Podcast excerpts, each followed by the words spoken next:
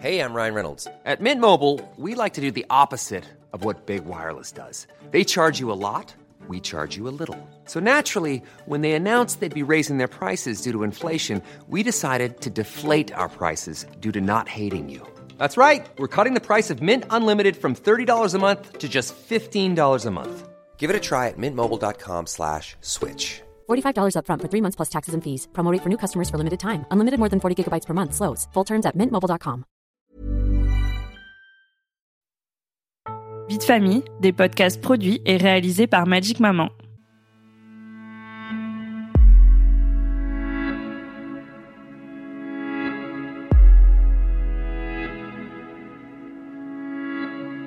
Je pensais que le plus dur était passé avec la grossesse. Et là, je me retrouve face à un bébé, je ne sais pas comment m'en occuper. J'ai peur de mal faire et d'être une mauvaise mère. Se sentir démuni face à un nouveau-né, c'est très fréquent. Penser qu'on n'est pas à la hauteur, qu'on n'y arrivera jamais, culpabiliser même parfois de ne pas être aussi bien que ces super parents que l'on voit sur les réseaux sociaux. Le problème avec tous ces sentiments, c'est qu'ils amènent souvent à se dévaloriser, à douter de ses compétences parentales. Or, se faire confiance est l'une des clés pour traverser un postpartum plus serein. Oui, mais voilà, c'est souvent plus facile à dire qu'à faire alors. Comment se fier à son instinct et arrêter de douter? Vous écoutez le podcast La vie d'après qui aborde le postpartum sans tabou. Je suis Julie Caron et j'accueille aujourd'hui le docteur Agnès Gepner, directrice médicale chez Malo. Bonjour. Bonjour Julie. Alors, vous avez beaucoup réfléchi à l'accompagnement des parents en période de postpartum sur l'application Malo et vous vous proposez notamment la fonctionnalité Mon intimité. Est-ce que vous pouvez un peu nous expliquer de quoi il s'agit? Alors, Malo, ce sont deux fonctionnalités complètement différentes. Il y a la partie enfant et il y a la partie parent, donc mon intimité. Alors, la partie enfant, elle a pour objectif finalement le dépistage précoce de ce qui peut advenir de pathologique chez l'enfant et en particulier, on centre notre exploration sur les troubles du neurodéveloppement, donc tout ce qui est, vous savez, les troubles précoces de l'autisme, euh, le TDAH, c'est-à-dire euh, l'instabilité des enfants avec les troubles de l'attention, et aussi toute la lignée des dys, donc dyslexie, dysphasie, etc. Ça, c'est la partie enfant. On s'occupe aussi évidemment des euh, problèmes précoces liés à la nutrition, liés au sommeil, et on, on, accompagne les parents pour surveiller que tout se passe bien, et heureusement c'est le cas dans l'immense majorité euh, des situations, tant mieux. Et alors il y a la partie parent qui s'appelle en effet mon intimité, et qui a pour but d'accompagner le parent dès avant la naissance du bébé et jusque tard dans l'enfance, puisque nous allons jusqu'à 7 ans. Et euh, cette fois-ci, il s'agit des parents eux-mêmes en tant qu'adultes et on les accompagne dans leurs problématiques de quotidien aussi, c'est-à-dire tout ce qui est euh, la vie quotidienne, le travail, la mmh. fatigue, le sommeil, euh, leur vie de couple, donc la mmh. sexualité du couple, voilà. Et, et finalement, c'est un c'est un accompagnement du quotidien et on les aide à voir ce qui ne va pas euh, et à, les, conforter mhm. dans leur bien vivre et leur équilibre psychique. Et nous, chez Magic Maman, c'est ça qui nous a intéressés dans le cadre de ce podcast lié au postpartum, parce que justement, dans cette période-là, euh, ben, on peut manquer de confiance en soi, il y a cette question de la réappropriation de son corps, etc. Euh, pour qu'on revienne vraiment dans le sujet, est-ce que vous pouvez nous dire, vous, ce qu'on entend par cette période de, de postpartum, parce qu'il y a mille et une définitions. Donc, qu'est-ce qui se cache derrière cette expression? Alors, le postpartum commence à la naissance et sur le plan strictement médical, euh, se termine au moment du retour de couche, c'est-à-dire à quelques six semaines après l'accouchement.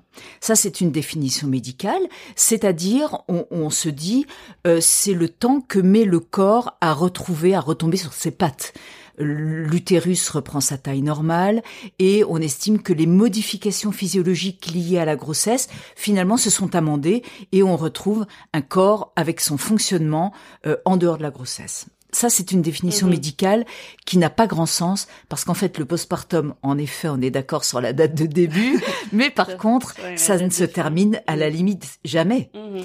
Euh, Ça, va dépendre un ben peu de chaque euh, Exactement. Et c'est Mhm. là que finalement c'est compliqué parce que, alors il y a, il y a une base de raisonnement que j'aime bien, c'est de se dire dans les cultures traditionnelles, on estime qu'il y a une période de 40 jours qui est une parenthèse complète euh, où la femme doit être mise à l'abri avec son bébé. Ça a du sens parce qu'en fait ces 40 jours-là, bah, c'est classiquement ça, ça c'est Mhm. parallèle au postpartum médical, mais c'est une période qui est tout à fait à part dans la vie d'une femme et pendant laquelle on va protéger la diade que forme la maman avec son bébé. Mhm. C'est vraiment une cellule fermée, euh, même s'il y a un papa très présent, malgré tout le couple mère-bébé, il est fermé. Mhm. Et on va euh, consacrer ce temps à ce que chacun découvre l'autre, euh, la deuxième partie de l'œuf. Et euh, c'est c'est une période extrêmement protégée, extrêmement intéressante, parce que c'est ça qui va créer un lien pour toute la vie après entre la maman et son enfant. Et du coup, nous, voilà, on a choisi euh, chez Magic Maman de sensibiliser sur cette question parce qu'il y a beaucoup de choses qui se jouent pendant le, le postpartum, aussi bien physiquement que psychiquement. Est-ce que vous pouvez nous dire, voilà, pourquoi c'est une période clé pour les jeunes parents? Alors finalement, on- je vais redire ce que je viens de dire, c'est-à-dire que ces 40 jours, qui est le, on appelle le mois d'or, Mhm. Euh, Aujourd'hui, il n'a plus lieu comme ce fut le cas des années auparavant où les femmes étaient entourées d'autres femmes euh, qui s'occupaient de tout le reste. La maman, elle était seule avec son bébé et puis voilà, ça se suffisait à soi-même. Aujourd'hui, on est plongé dans le monde réel. Euh, le papa est là ou il n'est pas là. Les- la maman est souvent à l'autre bout de la France, si c'est pas à l'étranger Mhm. euh, ou loin. Euh, les sœurs, les amis ne sont plus dans la proximité qu'il y avait avant et les jeunes mamans sont livrées à elles-mêmes. Et aujourd'hui, quand on est livré à soi-même, qu'est-ce qu'on fait? Ben, On va sur Internet. Et alors là, c'est le lieu de tous les dangers Mhm. parce que on Il y a va du avoir bon comme du mauvais, voilà. quoi. Et il y a aussi du très très mauvais. Mhm. Et finalement, Internet, les réseaux sociaux, c'est une injonction permanente à se comparer aux autres et à se trouver moins bien. Qu'aujourd'hui, les réseaux sociaux, c'est quand même l'apologie de la maternité merveilleuse, même si ça commence doucement à changer.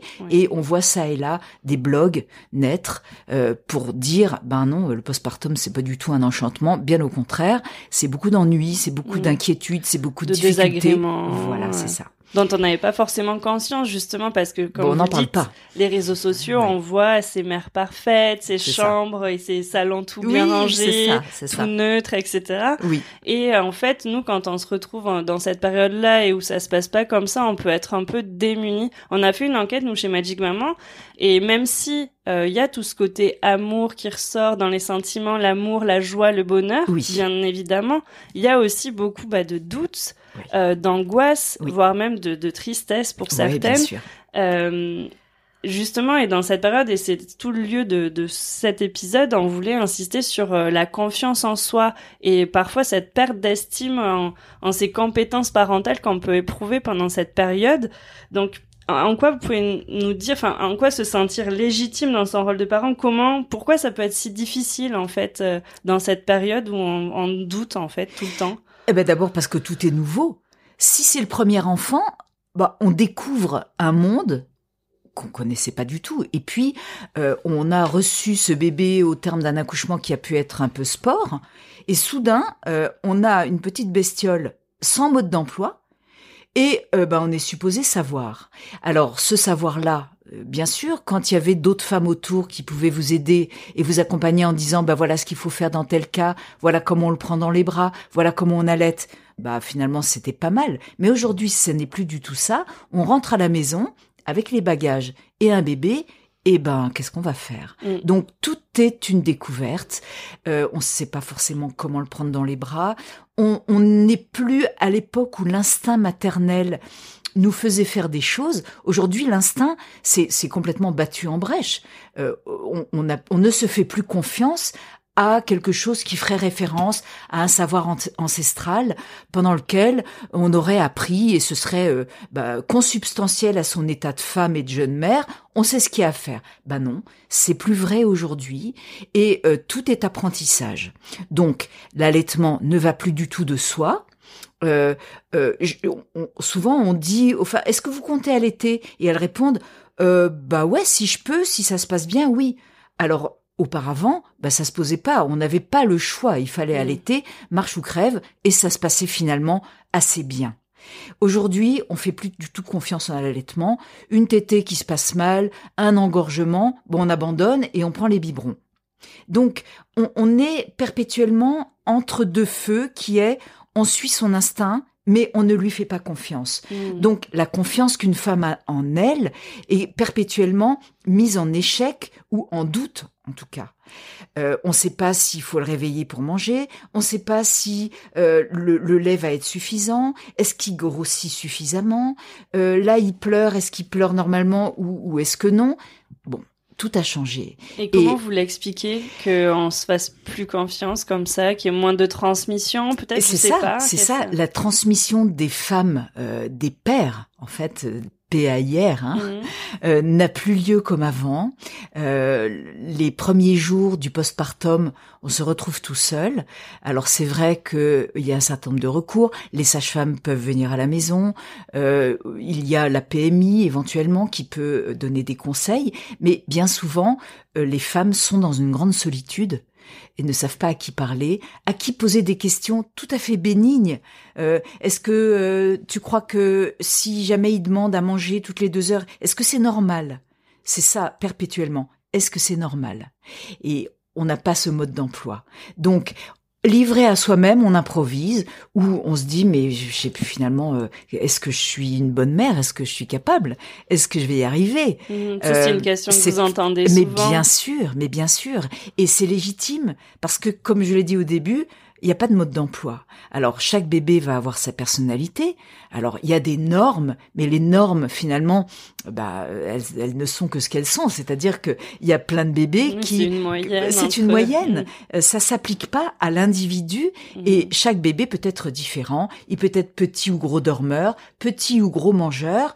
Et il y a les courbes de poids, c'est une moyenne.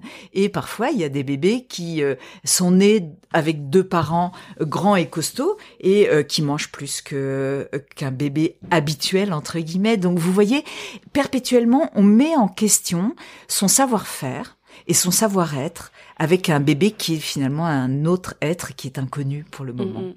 Et ça, en principe, et euh, si tout se passe tout à fait normalement, ce qui est encore une fois euh, le, cas dans la plupart des, des, situations, bah, la maman va apprendre à connaître son bébé, apprendre à reconnaître ses besoins, va s'y adapter et finalement cas un cas on va prendre un rythme qui va bien qui convient on va trouver, euh, le bon curseur euh, le et, le bon équilibre. À tâtons à tâtons mais finalement c'est ça un apprentissage réciproque. Mais est-ce que vous pensez pas je m'interroge en même temps que je vous le dis mais qu'en fait avant c'était déjà ça on y allait à tâtons mais c'est simplement que bon, on n'interrogeait pas ce, ces questionnements-là. Enfin là, on s'interroge beaucoup, on, a des doutes, mais en vrai, euh, j'imagine ma mère ou ma grand-mère, etc., pas savoir non plus forcément, mais faire en fait, ne pas se poser la question et faire. Faire, mais dans un compagnonnage mm. assez euh, structuré de femmes de l'entourage.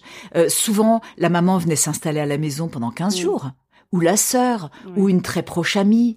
Euh, euh, ça, c'est, c'est, ça n'existe plus vraiment aujourd'hui. Hein. Et, et, même, c'est refusé. Euh, il y a des femmes qui disent non mais surtout pas ma mère quoi elle va rien comprendre. Euh, ma mère elle a 30 euh, ans de plus que moi. Une génération complète ça fait changer les choses très très en profondeur. Donc on, on se dit bah, je vais me débrouiller. Puis de toute façon euh, il y a internet. Si j'ai une question à poser mmh. ben, je, je, je, vais sur internet et puis je vais trouver la réponse. Or c'est pas le cas euh, c'est pas le cas parce que quand vous posez une question sur Internet, vous avez 147 réponses qui vont arriver, qui sont pas forcément cohérentes entre elles, parfois contradictoires. C'est un peu le but de Malo, c'est de dire, nous, on a interrogé des professionnels dont c'est le métier quotidien, mm-hmm. et on va demander des réponses précises, qualifiées, et on va aider les jeunes mamans à s'y retrouver justement et à avoir une réponse juste et pas un conglomérat de réponses approximatives, parfois fausses, Mhm. euh, parfois sectaires. Euh, donc Oui, voilà, ça c'est bien que vous le disiez ouais, aussi ouais. parce que en effet sur beaucoup de sujets, euh, au- surtout à la naissance de l'enfant, c'est un peu on est pour ou on est contre. On n'a pas trop le droit de ne pas savoir. Par exemple, l'allaitement, c'est un sujet qui ah là divise là, beaucoup. oui, oui, oui. Euh, Il y en a d'autres, le Ouais. cododo, etc., etc. Et en fait, c'est vrai que face à toutes ces décisions qu'on a à prendre, on a l'impression qu'on n'a pas le droit d'hésiter. oui, oui, oui. Euh, ça peut être difficile de, de savoir quelle est la bonne option pour soi, en fait. Oui, alors il y a beaucoup de militantisme, en effet, dans les deux thématiques que vous avez citées, donc l'allaitement euh, en premier lieu, le cododo, le- la façon de f- coucher l'enfant, est-ce qu'il faut le réveiller pour manger, etc. Il y a beaucoup de militantisme et de positions dogmatiques. Mm, mm. Euh, je- en définitive, il faut pas oublier, une maman, elle doit quand même faire ce qu'elle a envie de faire. Si elle sent les choses comme ci ou comme ça, elle doit aussi s'écouter et se faire un tout petit peu confiance. Mhm. Euh, elle a son bébé dans les bras, elle, elle ressent aussi des choses. Il faut qu'elle écoute son ressenti euh, et lui faire confiance à ce ressenti. C'est très très important parce que euh, l'instinct maternel, d'accord, peut-être que ça n'existe pas, mais quand même, je crois que ça existe et je pense que les femmes, elles doivent écouter ce qu'elles ont profondément envie de faire et si elles ont envie d'avoir le bébé à côté d'elles la nuit, bah, qu'elles le fassent. Et puis voilà. Et puis voir et sentir le moment où elles ont envie que ça s'arrête et, et faire confiance. Mhm. Parf- parfaitement euh, confiance dans leurs propres sentiments vis-à-vis de leur bébé, leur propre envie de faire comme ça et, et se dire bah ok on me dit qu'il faut faire comme si mais moi je le sens pas et ben je le fais pas et ça c'est quand même la vérité de chacune Mhm. euh, il faut vraiment l'écouter. Et dans Malo, on a justement euh, cet accent mis sur la confiance que chacune doit avoir en soi-même. Justement, c'était l'objet de ma, ma question suivante, c'est comment vous, vous avez commencé à entamer la réponse, mais comment on se réapproprie ce rôle de mère, comment on l'habite sans, voilà, douter, parce que nous, dans l'enquête qu'on a faite, il y a presque un tiers des mères qui déclarent qu'elles ont des angoisses et des doutes à, Oui. à la naissance. Oui. Donc euh, comment on se dit non, là je, je, je sais que j'ai j'ai raison quoi, je Oui, sais la c'est bonne. ça, Comment comment on l'habite ce rôle à nouveau alors? Alors déjà premièrement, c'est tout à fait normal d'avoir des doutes. Euh, Comme je l'ai dit euh, au début, euh, bah, on n'a pas le mode d'emploi d'un bébé, donc on doit l'apprendre. On doit apprendre ce bébé. Et finalement, l'apprendre, cette proximité avec le bébé, c'est un apprentissage réciproque. Le bébé, il apprend à connaître sa maman, la maman, elle apprend à connaître ce bébé, et peu à peu, il y a une confiance réciproque qui va s'installer. Au-delà des mots, au-delà de ce que ce qu'on peut lire un peu partout, euh, je pense que la réappropriation de la confiance en soi, ça passe d'abord par cette proximité et le fait que la maman doit se dire bah ce bébé, cette petite personne, j'ai confiance en elle pour s'installer aussi dans sa vie de bébé. Alors certes, il y a une grande dépendance, mais cette dépendance, elle est réciproque. Euh, la maman, elle est dépendante de son bébé parce qu'elle est là et qu'elle est à sa disposition pendant quelques semaines, Mhm. complètement. Bon, eh bien, cette confiance réciproque, elle s'installe rapidement, il faut la laisser s'installer, et puis les choses vont aller aussi d'elles-mêmes. Euh, euh, si tout va bien, encore une fois, si tout va bien, euh, très vite, euh, euh, chacun prend ses marques. Le père aussi va s'installer dans son rôle, et tout va naturellement s'installer doucement dans une petite routine qui, qui se met en place. Voilà. Mais, mais ce qui est Euh, bien, je trouve, de, aussi dans le, ce qui est en train de se passer, de, de tabous qui se lèvent autour de cette période, c'est de pouvoir aussi se dire, bon, bah parfois ça prend du temps, moi ça a pas fonctionné tout de suite. Bien sûr. Euh, là, ben moi je suis fatiguée, j'en peux plus. ouais, bien sûr. Euh, Aujourd'hui, ben je l'aime, mais mais il me sort par les yeux parce qu'il fait pleurer. bien Et sûr. en fait, tout ça, c'est vrai qu'avant on l'enjolivait, il y avait un peu comme ce côté un peu sacré de la maternité qui est qui est toujours d'actualité, Oui. mais qui petit à petit euh, euh, se s'ancre dans une réalité qui est que c'est pas tout rose en fait avoir un enfant. C'est pas tout rose et, effectivement le rôle des médias et, aussi de Malo, c'est de prévenir parce que les femmes, ce qu'elles reprochent beaucoup finalement à tout ça, tous ces, ces réseaux sociaux qui enjolivent, c'est de ne pas les prévenir que tout va pas aller de soi. Et en effet, euh, bah, on sort de la matière, on a un gros bide, c'est tout mou. Qu'est-ce qu'on va faire? On peut pas se regarder dans la glace. On a le che cheveu terne, euh, etc. Mm. c'est vrai, ça Non, donne pas envie. vrai. Bah mais ouais, ouais, du puis- moment qu'on est prévenu, déjà ça va mieux. Mm, De se dire, bah, ça va mal maintenant, mais on sait que tout ça, on va le récupérer. Notre corps, petit Oui. à petit, va Oui. se remettre en place. Ça prendra Voilà. le temps que ça prendra. Et Mm. donc euh, le rôle de ces blogs, c'est très bien de dire bah voilà, euh, moi moi je suis moche, je suis grosse, je me déteste, mais c'est normal. Et vous, mes consoeurs en maternité, prenez conscience qu'effectivement, le postpartum, bah euh, ça va pas de soi, euh, euh, 10 sur 20 quoi. Il y a des moments super, Mhm. et il y a des moments où, franchement, euh, on va pas bien, on est crevé, on a envie de rien. Euh, le père, il est là, mais il est les bras ballants et il m'énerve. Euh, tout ça, si on est prévenu, bah ça passe mieux. Et de se dire que c'est un petit tunnel et qu'au bout il y a la lumière.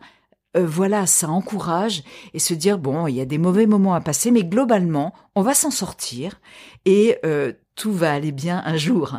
Et nous, on- chez Malo, on insiste quand même pas mal sur le fait de se dire, c'est un moment qui est très délicat, mais on s'en sort avec les honneurs. Et en plus, on a ce bébé et c'est le plus beau bébé du monde, bien évidemment.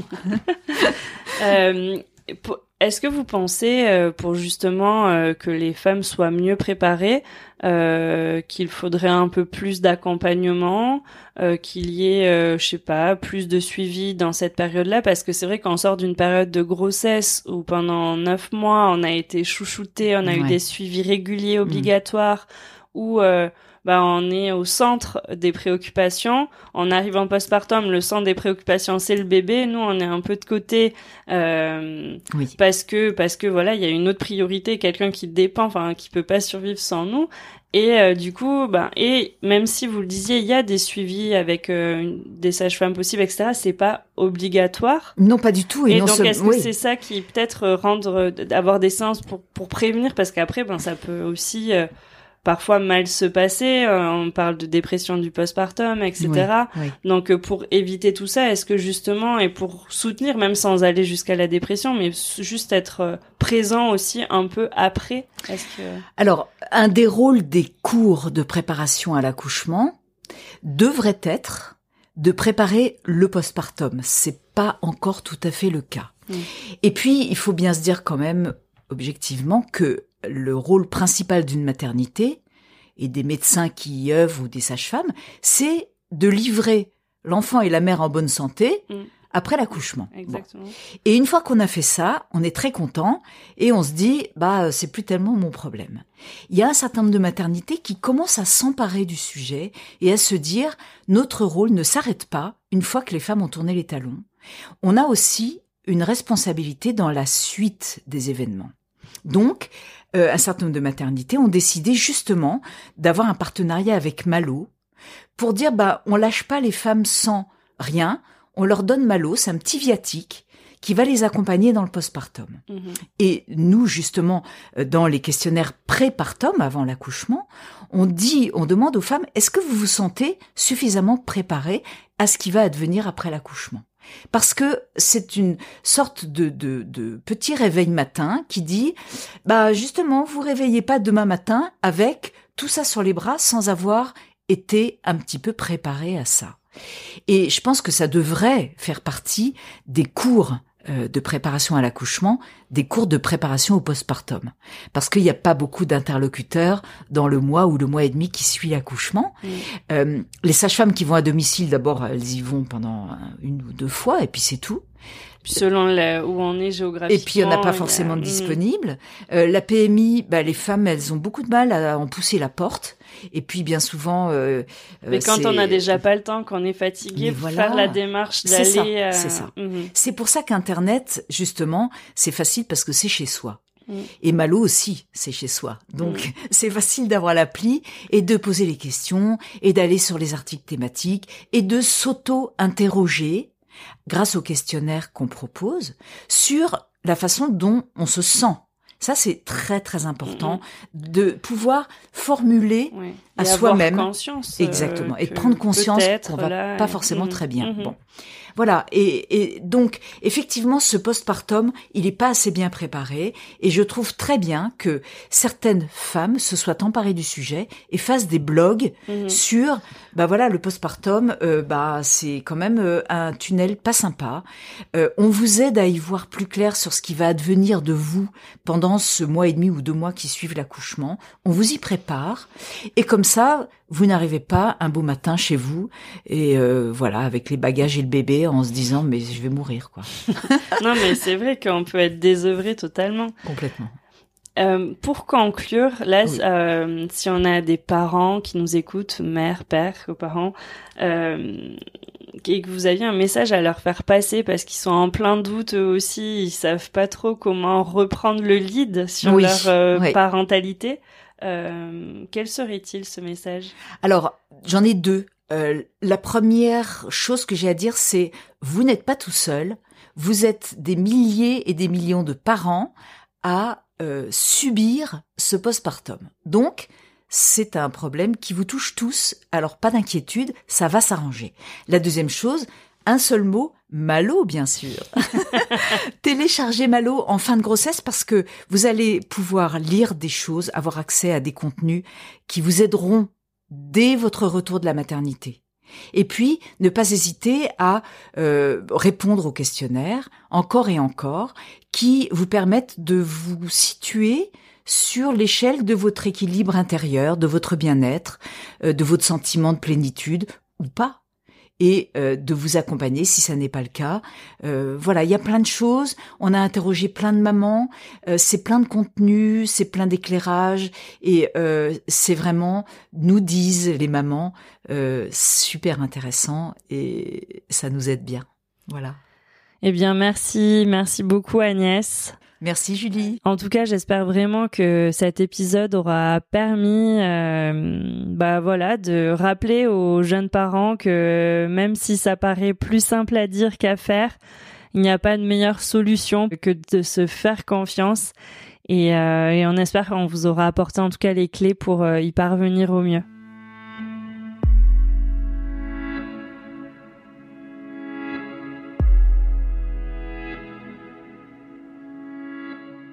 Merci d'avoir écouté cet épisode. Pour nous soutenir, n'hésitez pas à partager ce podcast avec vos proches et à nous laisser vos commentaires. Je vous laisse découvrir le reste des épisodes tout aussi passionnants de la vie d'après.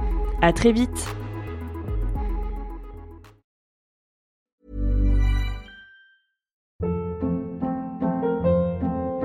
Hold up. What was that? Boring. No flavor. That was as bad as those leftovers you ate all week. Kiki Palmer here, and it's time to say hello to something fresh and guilt-free. Hello Fresh. Jazz up dinner with pecan-crusted chicken or garlic butter shrimp scampi. Now that's music to my mouth. Hello Fresh. Let's get this dinner party started. Discover all the delicious possibilities at hellofresh.com.